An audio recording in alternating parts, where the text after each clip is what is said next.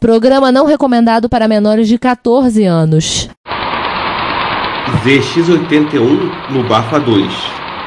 Como desmontar um CRT sem virar churrasco? 50 anos de polo. Retro Rio de Casa Nova? Aqui fala o seu repórter retro, diretamente dos nossos estúdios em Retrópolis, com as últimas notícias da velhice do seu PC.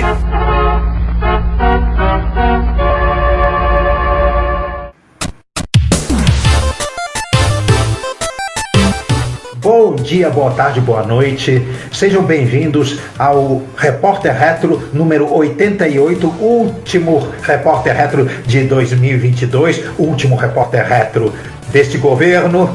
É, daqui a pouco ano novo, vida nova, presidente novo, tudo novo, um monte de coisas novas, é, até casa. Né? E quem está aqui comigo neste fim de festa, fechamento de ano, Copa do Mundo, a gente nem sabe se o Brasil. Na, na verdade, Juan, a gente fala todo, todo mundo muito novo, a gente só pode coisa velha. É, eu ia dizer exatamente isso. Velho, seu, lembrar que velho é seu PC. É isso aí. Então vocês já perceberam, né? Quem já tá aqui, né? Eu, Ricardo Pinheiro. Eu com Carlos Castro. Eu, César Cardoso. E eu, Giovanni Nunes, ainda você entendeu. Você entendeu, Juan? Bom, vamos começar o trabalho porque a gente tem bastante efemérides. As outras sessões estão magras, mas a gente tem muita efeméride. E olha, se no repórter reto passado, o mês de outubro de 92 foi muito ativo, o mês de novembro de 82 foi mais ativo ainda. Nossa, muita coisa bem significativa. A começar pelos 40 anos do Flight Simulator. Só uma dúvida: o Flight Simulator da Microsoft ou da Sublogic?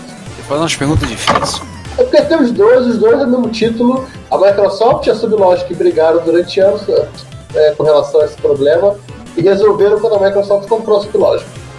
Não, eu, da, é o da Microsoft, não é o da Sublogic, não. Ricardo não curtiu, porque pra MSI só tem a Sublogic. Ah, não. Mas é o quê? Acho que a gente já fez a efeméride do da Sublogic, não é não? Mas o Boa MSX, pergunta. você tá falando do MSX, o Boeing 737 Flight Simulator. Não, não, o Flight Simulator da Sublogic existe e é feio pra caramba. Totalmente dispensável. Mas também não foi original para essa plataforma, né? Foi para Apple II. Uhum. É, mas, mas, mas você tá falando dos 40 anos? Tá. É 40 anos é da Microsoft que o da Sublogic tem 42 anos. É, porque o da. O da. É o Flight Simulator foi um dos primeiros grandes jogos exclusivamente PC. né? Não havia. Né, né, não, não havia é, é, versões. Não, não houveram versões do Microsoft Flight Simulator para 8 bits, por exemplo. Eu lembro que a primeira vez que eu tive contato, noção do que era o Flight Simulator, foi numa uma edição da revista Microsistemas. Eu vou de- ficar devendo o número, se era o número 59 ou 60, não lembro qual era, sobre simuladores. Eles analisaram vários simuladores e, eles, e o último que eles falaram era justamente o Flight Simulator. É, aí tinha simulador, vários da época, com simuladores entre muitas aspas, né?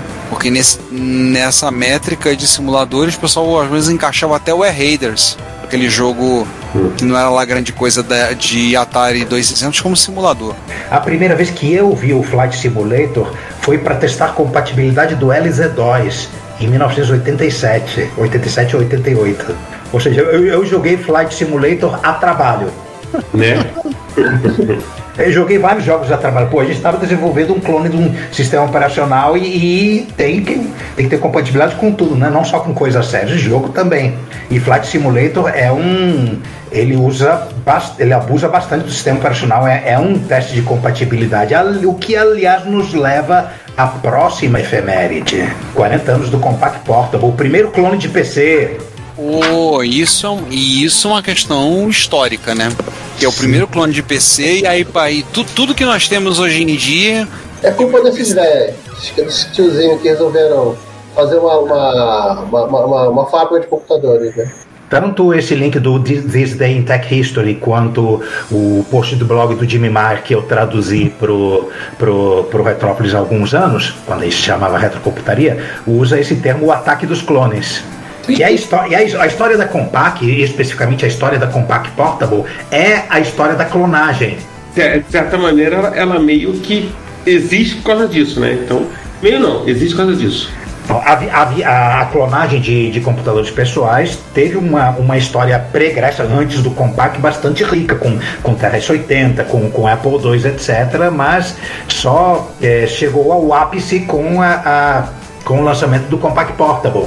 Nessa época você tinha, você tinha é, clones de PC que não eram 100% compatíveis, né, porque eles tinham uma outra ROM, precisavam de versões específicas do DOS para rodar, né? É, você tinha aqueles que tentaram clonar na cara de pau e receberam a visita dos advogados da IBM, né? E, mas esses aqui foram os primeiros a, a fazer a, a coisa do jeito certo, né? E deu certo. o que não impediu que eles não levassem, não fossem processados, né? IBM... Não, eles tomaram a burdoada da IBM no processo também. Tomaram uma burdoada da IBM, né? Mas eles estavam limpos, eles ganharam os processos. Hum, aliás, eles depois tomaram outras na época do AT do 386. Mas o. Vale a pena aí, é, deixa eu ter o link, por causa do IMDB, que eu tava com preguiça de procurar onde é que isso aí. Tinha um documentário Silicon Cowboys, de 2016, conta a história da Compaq, fundadores. Inclusive, a ideia, eles estavam eles eles em dúvida se eles abriam uma, uma empresa para fazer computadores ou um restaurante Tex-Mex. né? Tem também a série, né, How to Catch Fire, quatro temporadas, dez episódios cada, que obviamente não é com o nome da Compaq, mas eles contam basicamente essa história, do período início. Né? É uma série acho que foi pelo canal. Eu não me lembro. AMC. AMC, né? É, porque a série mais curta foi assim, formato que eles estavam trabalhando. Ou AMC, cara, né? Quem gosta é. de. Acho que não mais me e a série, que é o canal que passa. que ainda tá passando o Walking Dead, né? Se eu, não me engano, mas posso estar falando uma grande besteira. Eu acho que nos Estados Unidos, no Brasil não. É, não, nos Estados Unidos. Hot Cat Fire de 2014 a 2017. É. Mas eu acho que Hot Cat Fire no Brasil, não sei se passou na MC, não. Não lembro. É, isso, isso a gente descobre. A gente pode, a gente é. pode ver onde está passando. Enfim, enfim, eu não vou procurar agora e, o, e se o leitor lembrar, pode postar aqui nos comentários. E eu já estou procurando. Mas assim, procure no comentário para assistir, vocês vão gostar muito legal. Out and Catch Fire não está disponível em nenhum serviço de streaming. Ou seja, não. se não achar passando numa TV, você pode, você pode infelizmente ter que recorrer à locadora do Paulo Coelho. É. Isso. Enquanto isso, no mesmo mês, nós temos os, o outra efeméride de 40 anos de um software que provavelmente foi muito rodado no computador da efeméride anterior, que foi o WordPerfect. Pô, WordPerfect. Sabe que eu não usei quase, não usei o WordPerfect, mas era ele era uma, ele era extremamente no PC, muito popular, ele, muito popular mas, mas não muito popular no Brasil. Nos Estados Unidos ele era muito, ele era muito mais popular no mundo DOS. Ele ganhou rápido.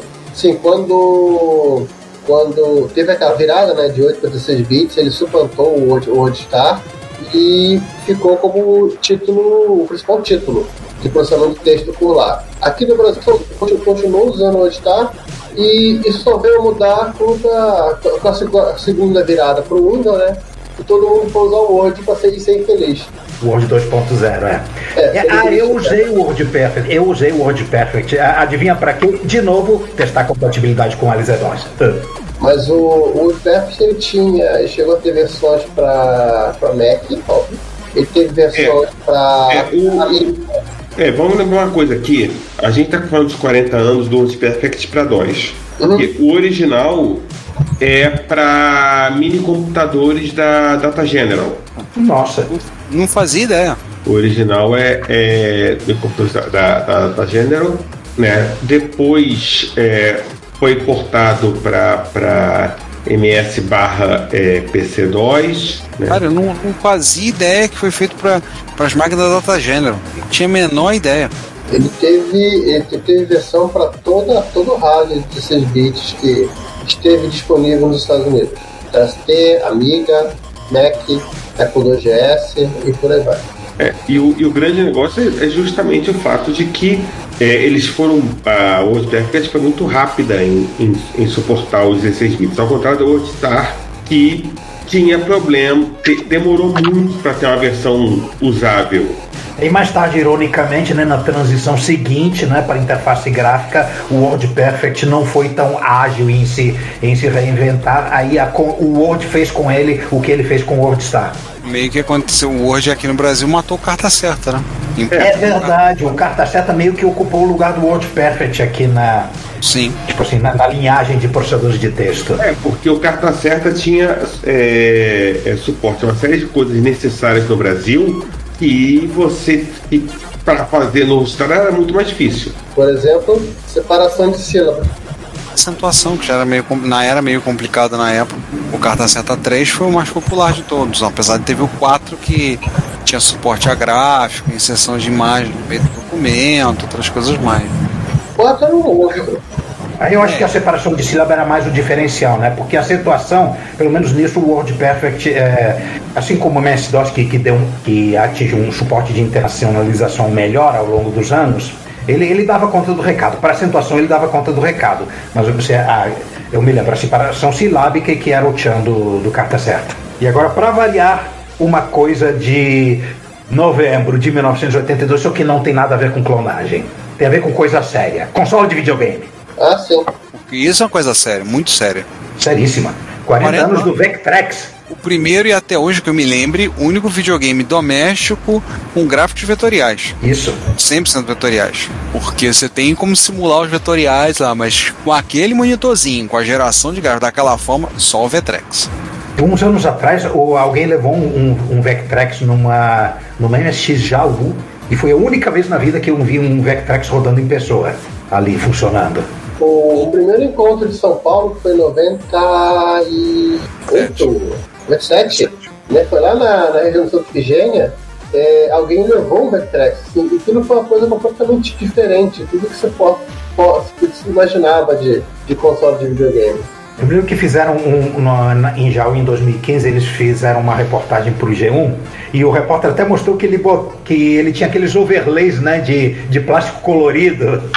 Isso. E cara, assim, o Vectrex é uma máquina que não vale como curiosidade, né? Teve o quê? Uns medo. Ele, é, ele, foi, ele teve uma quantidade razoável de títulos, porque assim, ele, ele, ele entra no mercado literalmente na, no começo da, do crash do mercado de videogames.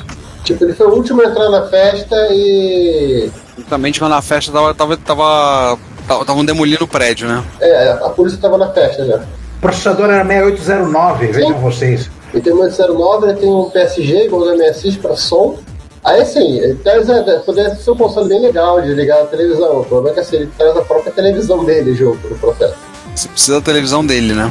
É, eu acho que o, o, quem projetou pensou assim, para não ter briga entre a novela, o jogo e o, o, o videogame. A gente já põe, tele, põe televisão no, no, no, videogame. Mas se eu me lembro bem, a gente falou num, num repórter reto de uma restauração de um monitor de Vtrex. Sim. Eu me lembro qual. Eu lembro, é. inclusive era colocar um LCD, né? L, LCD. Não LCD, LCD. É. Tinha ver até, até mais cores e mais resolução. O monitor de LSD é no Políbios. É. Só para saber, nós falamos do Vetrex no, no, no Repórter Reto número 25, no 25, onde nós falamos um Vetrex consertado pelo Alexandre Souza, Tabajara.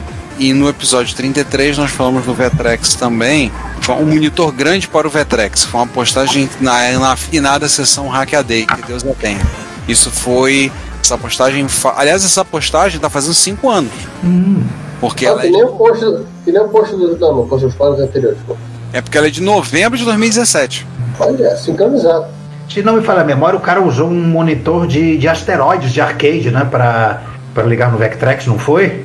Acho que sim. Tá lá no Hackaday, quem quiser procurar, dá pra vocês podem pegar o episódio número. Episódio número 25, tem o do concerto. E no episódio 33 tem esse, quiser botar um monitor maior pro Vectrex. Então acho que ele. Deixa eu até ver aqui. Ele fala do monitor aqui bem maior que 19 polegadas, com 19 polegadas. Porque mas ele é mais jovem. Eu já deixei anotado aqui para eu botar o link do show notes depois na hora da edição. É uma máquina curiosa no Vtrex, né? Quando, eu fico pensando quantos, quantos jogos ele veio, veio a ter. Era, uma biblioteca meio magrinha, se não me falha a memória. Alexa, quantos jogos o Vectrex teve?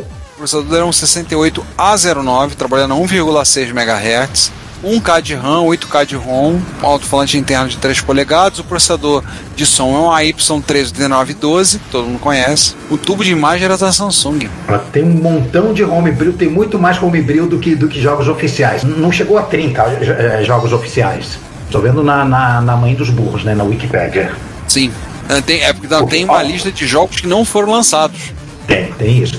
Que obviamente não existe console de videogame obscuro o suficiente para não existir uma comunidade ho- homebrew no, no presente. Sempre existe, sempre existe. Sempre Claro, isso aí é, faz parte. É de lei. é uma constante universal, né? Agora vamos pular mais uns 10 aninhos para trás, porque em novembro de 1972 nasceu o Pong. O Pong é cinquentão. O Ping? Eu- Não. Não, o Ping, eu acho que ele. ah, talvez o Ping seja, da, da- seja um pouco mais tarde, porque TCP/IP veio um pouco depois, né? 81. É, mas o ping, É. eu acho, mas o ping em si acho que é mais antigo, mas já usa- não usando TCP/IP, não usando SMP. Mas a gente vai falar de protocolo, a gente vai falar de, vamos falar de videogame, vamos falar do Pong. Então, O original da Atari, que deu origem a todos aqueles clones, os, tele, os telejogos, os kits de nova Que deu eletrônica. origem à série. Deu origem à série, é. Originalmente, nesse caso aqui, estão falando da, da máquina de arcade, né? né o arcadeão. Ele surgiu, como arcade antes de terem a ideia de fazer um console doméstico dele. Uhum. Foi o segundo, o segundo jogo da Atari, né? O primeiro foi o Space War. Space War, não, é Space War, né? Era, era um clone Space Space War. Space War. É, o, o primeiro foi o Space War, mas a Atari, na verdade, ela fez é, né, o- é, para a, a Nut Associates. Como Atari, o primeiro jogo dela, os primeiros jogos dela foi, foi Pong. Aí a coisa foi evoluindo, né? Pong, o, o Pong virou Breakout, o, depois deu a ideia do, do, do Oz para fazer o, o Apple II, depois o Pong virou uma caixinha de se ligar na televisão, e depois o Alan Bunch achou, achou legal que fazer uma, uma coisa mais programável para todo mundo ligar na sua televisão. É, enfim, enfim, se você gastou 75 reais para comprar o- Você já, já deve ter lido, já, já, já- provavelmente já saiu, né? No, no Retrópolis, né? O meu o não review do, do Atari 50 Celebration. É, e vocês devem ter lido o quanto eu recomendo fortemente é, gastarem seu rico dinheirinho na Steam, ou enfim, ou, ou na PSN, ou no, no, no- na, na Xbox Game Pass, ou sei lá onde você compra seu jogo, né? Ou pra Switch também, tam- também tem pra, pra, pra Switch, você não quanto eu recomendo. É, tem lá a história toda é, bonitinha, inclusive com as cagadinhas que a Atari fez. De como, de, de como surgiu né? O, o, o Pong e etc e tal. Inclusive, se você, né, se você jogou, se você comprou Atari 50, você já deve ter jogado o, o- os jogos lá dele, enfim. E um, certamente você jogou o a Vecta, Vector, alguma coisa lá que eu nunca lembro a porcaria dos, dos né, da- né, das vogais, né? Que é muito bom, muito bom. Eu joguei e por aí vai. Para terminar, nós deixamos aí um link para o vídeo do Engadget em homenagem a- ao Pong. Hora de ressuscitar os mortos? pela última Olha. vez em 2022. Rise from your grave. Pela última vez em 2022, vamos levantar defuntos. E esse é pesado. É, um, é um defunto pesado, mas antes de levantar esse defunto, é, é, deixa eu pedir desculpas a- a- ao nosso público que, por conta de eventos, por conta de Copa do Mundo, etc., nós é, perdemos alguns vídeos de, de restaurações que ocorreram nesse período, e em particular tem um que eu quero fazer a promessa que a gente vai recuperar o atraso no primeiro repórter reto do ano que vem, que é a saga do Centurion, que ela está continuando. O camarada conseguiu botar disco de 8 polegadas para funcionar, ele está mexendo na controladora e, e o, e o negócio está. é, Continua épico, mas nós não vamos falar disso agora, vamos deixar, deixar na reserva. Nós vamos aproveitar ah, Natal, Ano Novo, férias, etc., para nos atualizar na saga do Centurion. Agora segue com o Commodore X64. Mas, João, poxa, o Centurion já tá com mais episódio do que Malhação, né? Ah, é. Tá com mais, já já tá com mais episódio que os Simpsons. É. Daqui a pouco chega em Doctor Who. Mas a gente não vai falar do Centurion agora, né? Então o 8-Bit Guy, que não tem feito nem muito, tem muita restauração ultimamente, né? Ele pegou, um Commodore SX64 para consertar, uma máquina arrastável, que nós já comentamos sobre ela em alguns episódios nós falamos sobre portáteis, se eu me lembro bem, É um, episódio é, número é um 7. irmão espiritual, é um irmão espiritual de 8 bits do, do Compact Portable que a gente mencionou agora há pouco. E também um amigo, e também um. Lembrando da uma certa proximidade com o. Como é que chama? Também com o, o Osborne. Não é o Duende Verde, é o computador. Isso. Exatamente. Então, eu não vi esse vídeo ainda, vou confessar a vocês. Assim, Assim, se eu passar o que importa é o seguinte: o, o 8-bit guy queria ter um SX64. que ele tinha espaço pra falar na casa dele, né? É, né? E quando conseguiu um, ele precisou, né, fazer o, o, o, né, todo o trabalho de, de, de consertar. Ele, ele pega um pouco do histórico, né? É, antes do SX64 ou- houve a máquina SX100, que era um protótipo, que era a mesma coisa, só com monitor monocromático. E também é, o outro protótipo, o DX64, né? Que é o SX64 com dois drives. Ele começa. Esse, o conceito é bem, bem simples, né, César? PLA e SID, um pouco de limpeza, um pouco de faxina, encomendar uma malha de teclado no exterior para substituir, porque o teclado está podre. E no final, alguns comentários dele. O mais interessante é com relação à qualidade do monitor, que é muito ruim. O, o Dave, o Murray, Dave Murray tava fazendo, o 8-Bit Guy, ele tava fazendo uma série sobre sobre os micros da Commodore, né? Uma longa série em várias partes, ele pretende montar isso, montar como um documentário, uma coisa só. Precisava ter um SX64 na para poder falar, né? É, o, principal argumento é que ele até, ele até cita disso, né? Pra que, que a Commodore fez isso? Fez uma máquina portátil que era cara pra caramba, voltada para o mercado corporativo, se não via títulos é, é, comerciais para Commodore 64. E o principal, né? Com aquela imagem, aquela telinha horrorosa, não dava para enxergar muita coisa. E aí por cima 40 colunas, né? Não- É, piorar 40 colunas. Grandes questões de fazer- pergun- se perguntar e dizer, porra, coisa de maluca é essa? Mas E por falar em, e por falar em tela, tela. Temos um, um tutorial aqui para os candidatos a Frankenstein, né? O, O Noel Lopes fez um vídeo que o que o Fredon deveria ter feito, mas papou mosca. Pô, Fredon, o espanhol chegou depois. Predon é devoto da, da igreja do CRT, né? Da católica. Da, da, da- Não, da. Como é? Católica Rei Mission, né? Cató de Rei Truth. É, Católica Rei Truth, bem lembrado. Quer dizer que o Noel É, Lopes um- mostrando como desmontar um CRT com segurança. É uma coisa que eu sempre tive um medo danado de montar CRT. É, ele, ele, te- ele tinha um monitor de, de Amstrad monocromático, ou seja, com a fonte lá dentro. Ele era um monitor pro, pro 4, peraí, pro 6128, né, que tem o drive embutido.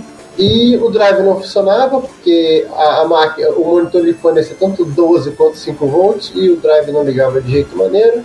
Ele tinha é, oxidação no contato, ele resolveu desmantelar aquela máquina ele dá toda a explicação do que você tem que fazer, como você tem que fazer, do porquê você tem que fazer aquilo. Ele literalmente solta aquele plug plug do, do tubo e ele para o vídeo para correr.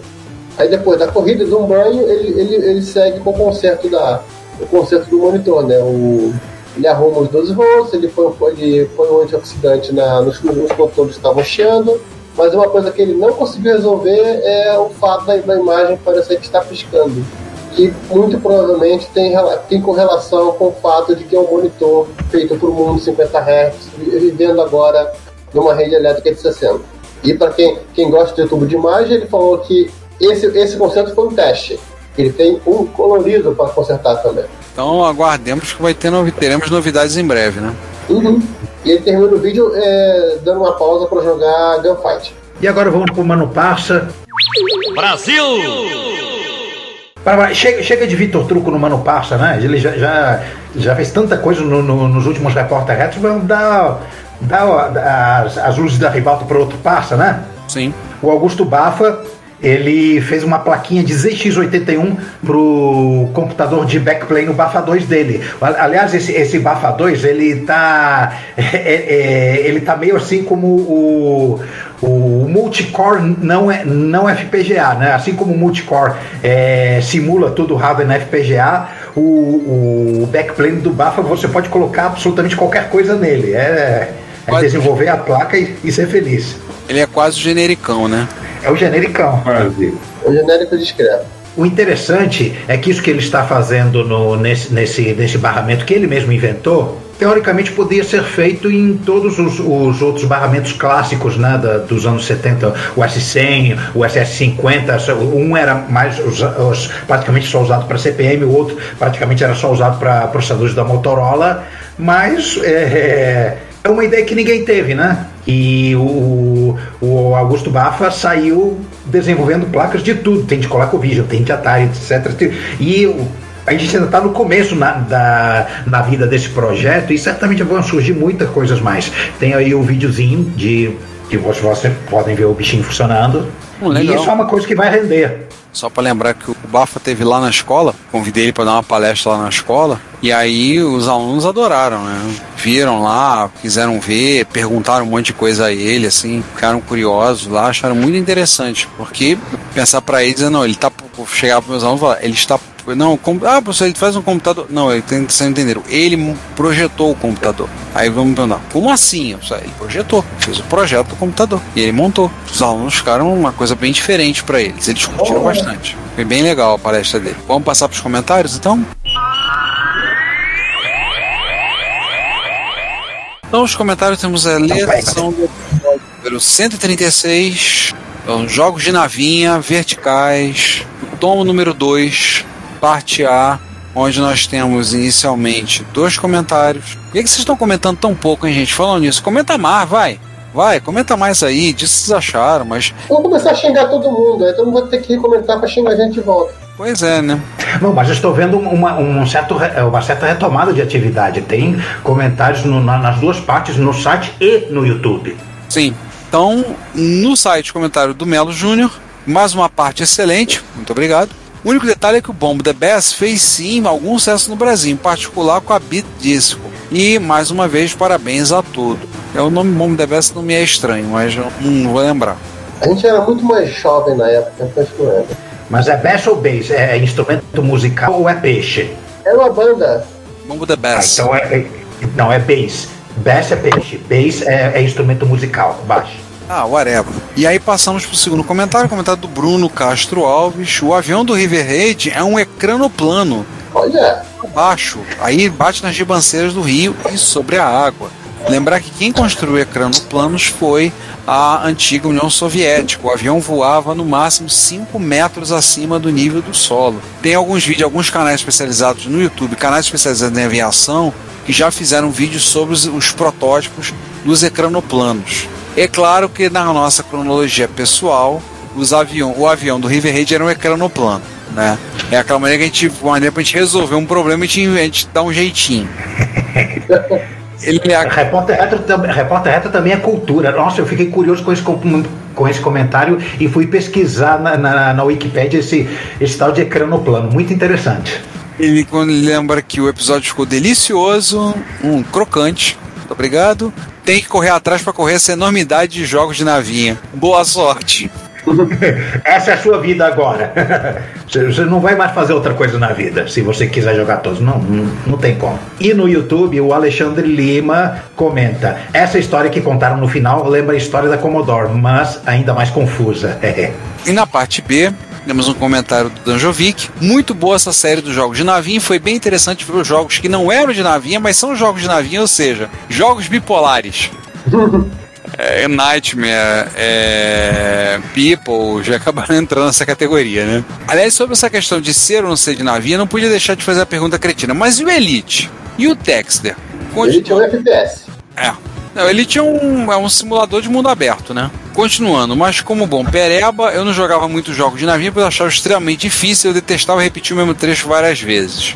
É, eu também. Não era muito fã, não. Daí eu pegava alguns poucos de revista e me divertia passeando pelo jogo, tomando tempo para apreciar os detalhes gráficos, os cenários e a música. É um pereba decidido a ver o final do jogo. Quando não havia poucos disponíveis, aí a diversão era maior porque eu passava o tempo desassemblando os jogos à procura das instruções que decrementavam as vidas para substituir por NOPs. Às vezes não funcionava de primeira, eu tinha que rebobinar o gravador e carregar novamente o jogo para tentar outro endereço, mas isso era parte da diversão.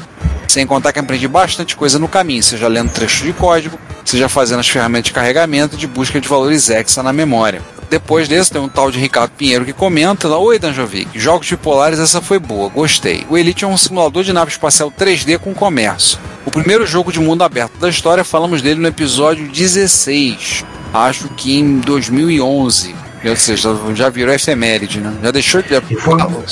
Já é retro do retro. E é um dos poucos dossiês de jogos que a gente tem. A gente tem só uns três ou quatro feitos, né? Tem do Doom, tem do Space Invaders, tem do Elite Foi o primeiro. Acho que tem mais. Dot Tetris. Tetris. São quatro. E aí eu aproveito e comento. Você pode até ouvir, mas como era no início, peço desculpas antecipadas pela qualidade do áudio. Eu também usava os poucos para me dar um pouco melhor. Só assim que eu avançava alguns desses jogos. Perebas univos. E quem diria que esse desejo te ajudou a aprender a sempre. Um abraço. E ele acrescentou: Salve, Ricardo. Nos temas hacking de jogos de Elite, eu analisei vários saves do jogo para descobrir os bytes alterar, bater apenas o dinheiro inicial, mas o suficiente para comprar um infame docking computer, ou eu também. A partir daí, durante vários meses, minhas madrugadas nunca mais foram as mesmas. Exatamente, cara, exatamente. Era o que a gente fazia. Ou contar com alguém que tinha um save game com, com docking computer. Ou hackear só para ter o docking computer. Porque vou te contar. Enfiar a pinóia da Cobra Mark III dentro da estação, aquilo ali eu vou te contar. Que, que, que droga. E no YouTube, o Alexandre Lima comenta: É o mesmo que está fazendo um porte do Prince of Persia para o MSX2. Aposto que vocês sabiam, não? E alguém da nossa equipe, que não sei quem é, mas não fui eu, responde: Sim, estamos sabendo sim. Temos certeza que vai ficar sensacional. Foi você, Ricardo, não foi? Eu. É... não vamos dizer que. Não vamos dar o... Vamos contar o milagre, mas não vamos dar o nome do santo, porque a gente não sabe quando vai sair, porque se eles sou- souberem, vai ter aquele, aquele bando de gente dando pitaco no trabalho do coitado, reclamando, cobrando, quando é que esse jogo vai ficar pronto? É, mas sim, tem uma pessoa, um desenvolvedor, que estava fazendo um porte do Prince of Persia, começou, mas ele, ele primeiro quer lançar um outro jogo, ele tem a intenção de lançar um outro jogo. Karateka. Oi? Desculpa, Karateka. Ele quer seguir a cronologia. É, vai ser o Karateka primeiro. Não, não é o Karateka, é um outro jogo de um jogo de Atari que ele quer fazer para MSX, que ele tá desenvolvendo, ele falou, a última vez que ele falou no assunto que a gente comentou, ele falou que tá quase, tá quase pronto. E o Prince of Persia vai ser para MSX2, tudo ele vai vai meter bronca nisso aí, tá? Mas eu vou ler, nós temos certeza que vai ficar sensacional. Com certeza. Oh, é, com certeza. Ó, ele, ele, ele roda bem no Apple II, não, não tem como não ficar foda no, no MSX2. Verdade. E agora vocês levantam a fúria da comunidade de Apple II pra cima da gente. Falei mentira? Não, mas não espalha. Vamos passar pro Zé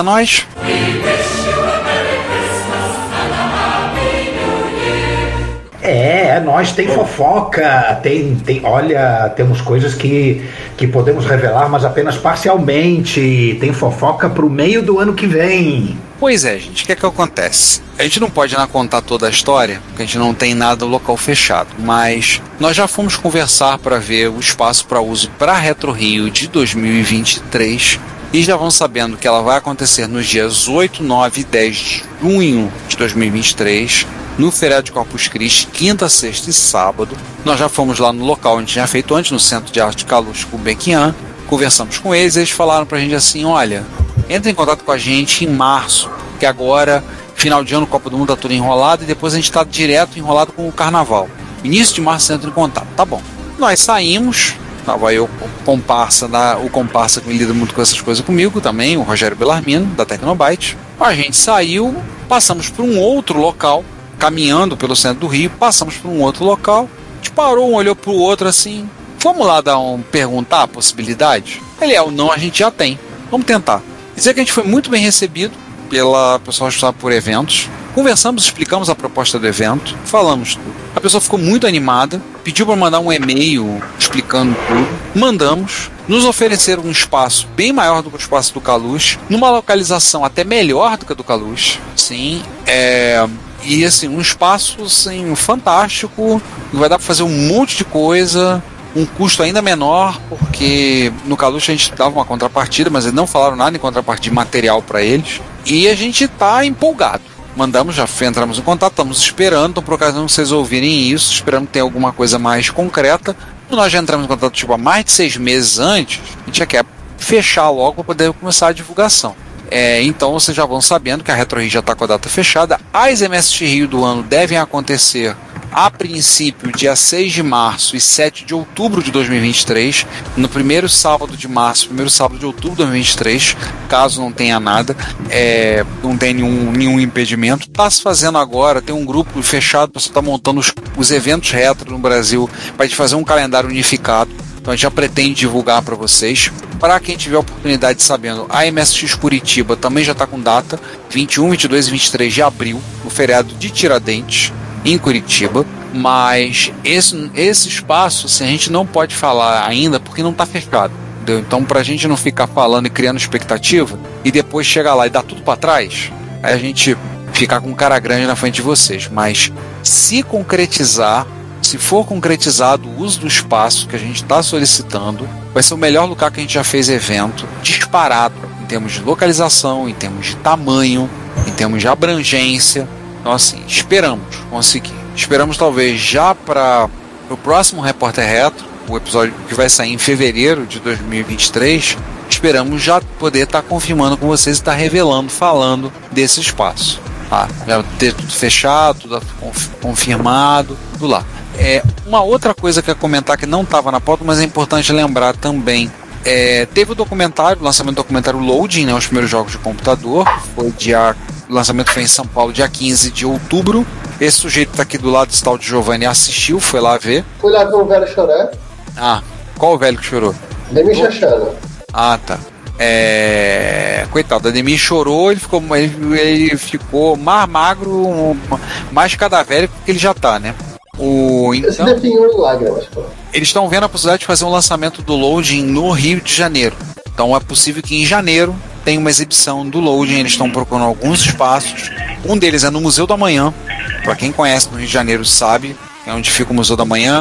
Ali na praça, antiga Praça Mauá, hoje é a Praça dos Museus. Estão vendo a possibilidade de fazer no Museu da Manhã e a gente está vendo outros espaços alternativos. Há uma possibilidade, inclusive, de fazer no. Eu já ventilei a possibilidade, se não conseguir no Museu da Manhã, nesse espaço que a gente está vendo, porque esse espaço tem auditório, tem como fazer a exibição também. Então, vocês já fiquem, pessoal do Rio, fiquem atentos. A gente vai estar tá divulgando isso assim que a gente tiver tiver fechado o espaço com data. A tentativa deles é fazer em janeiro. Não sei se vai ser possível fazer em janeiro de 2023. Vamos tentar. É, e a gente estará lá presente, né? A quadrilha do Retrópolis, quadrilha não, a municipalidade de Retrópolis estará lá presente, mostrando, participando, né? Junto com o pessoal lá no lançamento do Load na exibição. Eles têm a intenção de fazer em todas as capitais que eles puderem. O sonho deles, do Carlos Briguetti e do Marcos Garrett, é fazer Rio, Belo Horizonte, Curitiba, passar o documentário até em, em São Miguel da Cachoeira na fronteira, Chique Chique e até na fronteira, tudo que é canto do Eapoca ao Chuí. É o sonho deles, vamos ver se consegue. Mas há essa possibilidade no Rio de Janeiro. Quanto ao espaço da Retro Rio, a gente espera que talvez já em fevereiro de 2023 a gente esteja contando para vocês, revelando o espaço, estão com tudo fechado. Tá? E se tiver, vamos dizer, nunca antes na história desse desse podcast, desse site, vamos ter um espaço tão bacana para fazer, tão bom para fazer um encontro. E eu espero vocês já reservem a data, já comece a juntar o seu dinheiro, já comece a ver preço de passagem, venham, porque nesse local, inclusive tem um hotel perto, tá? Tem um hotel perto. Dá para ir, tem um hotel barato. É, tem um hotel barato a uma certa distância, não é tão perto assim. Mas tem condução próxima. Tem estação do metrô, estação do. Vai ter estação do, do VLT do bonde. Tem condução fácil ônibus praticamente na porta. Então, assim, já vão reservando a data, 8, 9 e 10 de junho para a Retro Rio 2023. Acho que é isso. E fechamos, fechamos o ano. Fechamos, fechamos, fechamos. o ano. Então, pessoal, muito bom estar com vocês. Fechamos mais um Repórter Retro. Mais um episódio, mais episódios agora, fechamos o 137 e fechamos mais um ano. Então, a todos vocês que estão nos ouvindo, claro que já ouviram isso. Já passou o Natal, Vou poupar vocês das piadinhas de rabanada, peru, entender outras coisas, mas nossos votos de um 2023. E principalmente a do pavê. Ah, não, a do pavê. Nem me lembra dessa do pavê. Meu pai faz essa piada do pavê até hoje. Diz quando ai, ele ai. faz essa piada do pavê. Aí eu olho assim e digo assim: não, pai, por favor, não. Me poupa dessa, vai. Mas vou poupar vocês dessa, vou esperar com vocês no Réveillon tenham uma ótima, ótima passagem. Eu também vou poupar as piadas das entradas, mas tenham um ótimo 2023. 2023 seja bem melhor do que foi ultimamente, né? Porque vamos convenhamos, né? 2020, 2021, 2022 tá tá pancada, né? Foi nível hard. Na verdade, estamos indo para 2021. É. Então nós É. passamos 2020.1, 2020.2, 2020. 2020 Depois dos 36, dos 36 meses do, do ano de 2020, É, estamos indo agora para 2021, que a gente está chamando de 2023. A gente espera que pelo menos seja, que seja um, ano- um tempo com mais esperança. Né? Melhor para todos nós. Né? E com muita retrocomp para todos vocês. Tá? É, por ocasião de vocês verem isso, eu estava me esquecendo. Já aconteceu o encontro do canal 3 do Rio de Janeiro. Então a gente deve botar alguma resenha. Vocês devem ter visto alguma resenha no site. Tá? Pintado alguma coisa, a gente comentou como é que foi o evento. Então, veja lá. Mas que 2023 seja um ano bem melhor do que 2021. Porque não vai ser difícil, né? Porque que merda que foram os últimos. olha a classificação etária, por favor. Não, merda a gente pode falar, 10 anos. Que Ah, Uma merda. coisa pior é só pegar uma, é só pegar uma, uma vinheta com uma idade maior, problema nenhum. Pega aquele áudio do puta que pariu, Marquinho. Que bom do bom. Dá aquele áudio de meter um puto vai e bota, e bota lá nos 14 anos. Pronto. Tá, agora sobe a, a, a classificação etária para maiores de, de 100 anos acompanhado dos pais. Não, isso aí é só por, isso aí é por retro hits. Gente, nos vemos então em fevereiro. Janeiro temos quatro retro, hits, até retro besteiras para vocês ouvirem, tá? Esperando que vocês se divirtam ou não. Riam um bocado. O que tá tendo pouca besteira, a gente tem que falar um pouco mais de abobrinha. Eu- Os episódios ficaram curtos esse ano. Tô vendo a gente tá falando muito pouca besteira. A gente tem que falar um pouco mais de besteira. Mas a gente se vê chega, então. chega, chega, vamos, vamos. Eu acho que a gente, acho que tem muita gente falando muito, sabe? Tem que, tem que acabar as pessoas falando. A gente tem que ter material. Aqui a gente tem que ter material pra janeiro. Isso é, tem que acabar o ser humano. Isso mesmo. Entendeu? Tem que, tem que acabar a opinião na internet e tem que acabar as pessoas falando. Mas você sabe que só existem 17, 17 sites que vale a pena ser lido os comentários. Um deles é o Retrópolis. Nos vemos em fevereiro, gente. Até mais. Fui. Bom, tá, até mais até fevereiro então, enfim, e divirtam. Ou não. Socorro, me perdi, me achei. Então, pessoal, não, não, calma, pera, calma, não anda desesperado. Vou- Vou deixar ele morrer, antes de, de, de, de ansiedade antes. Então, gente, é. Fim do. É, acabou mais um ano, então ano que vem a gente tá de volta. E por favor, não vou botar nenhum comentáriozinho, porque todo mundo já sofreu o suficiente com as festas de final de ano. Então, até. Bom, pessoal, obrigado por tudo, obrigado por nos aguentarem, obrigado pela audiência, obrigado pelos eventos e, finalmente, depois de alguns anos de cão, eu posso dizer com convicção e com animação: Feliz Ano Novo! Nossos episódios também estão disponíveis no Spotify, Deezer e Apple Podcasts. E não se esqueça de assinar a Retrobits, a newsletter da Cidade dos Clássicos, para ter no seu e-mail todas as sextas as últimas notícias do mundo da retrocomputação. Fale conosco nos comentários das postagens, pelo e-mail contato@retropolis.net.br e visite o perfil Retrópolis nas redes sociais. Como sempre dizemos, seu comentário é nosso salário. Obrigado por sua audiência e até o próximo episódio.